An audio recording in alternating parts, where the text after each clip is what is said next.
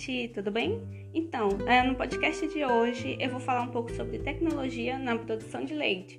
Uh, é, por que na produção de leite? Foi uma escolha minha mais específica porque é uma, uma área em que eu tenho maior afinidade. Então achei que seria legal eu falar de forma mais dinâmica de algo que eu gostasse.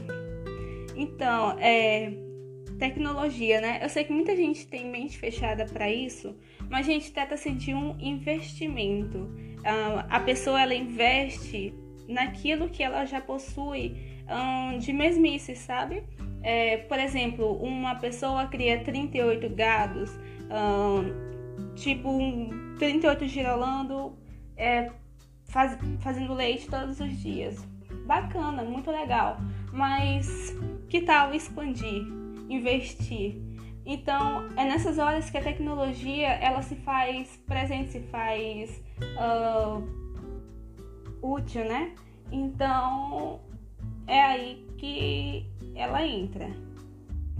Então, né, eu fiz bastante pesquisa e como introduzir tecnologia, né? Uh, eu vi um exemplo de um produtor de leite que ele criava só vacas girolando. Então ele introduziu novas espécies, espécies melhoradas uh, artificialmente, com melhora, melhoramento genético, que também é tecnologia. Uh, então ele começou a introduzir Jersey, quando ele teve a dica de um veterinário que trabalhava com ele para introduzir o gado holandês, que é a raça que hoje está cruzando com as vacas que ele é, primeiramente possuía e que está produzindo muito mais leite. Além disso, é, a tecnologia ajuda muito na ordenha, no momento da retirada do leite, né? Pois ao invés de fazer isso manualmente, você tem a opção de fazer um investimento na compra de é, aparelhos que auxiliam na retirada do leite. Então você basicamente tem só que higienizar tudo. É, isso vai lhe poupar serviço, vai lhe poupar tempo e também vai lhe trazer benefícios. Uh, além disso, tem inseminação uh, em muitas fazendas uh, onde uh, o produtor tem mente fechada, ele prefere comprar o boi em si para cruzar diretamente com a fêmea da forma mais natural, né? Podendo se dizer. Mas é, tem que ser.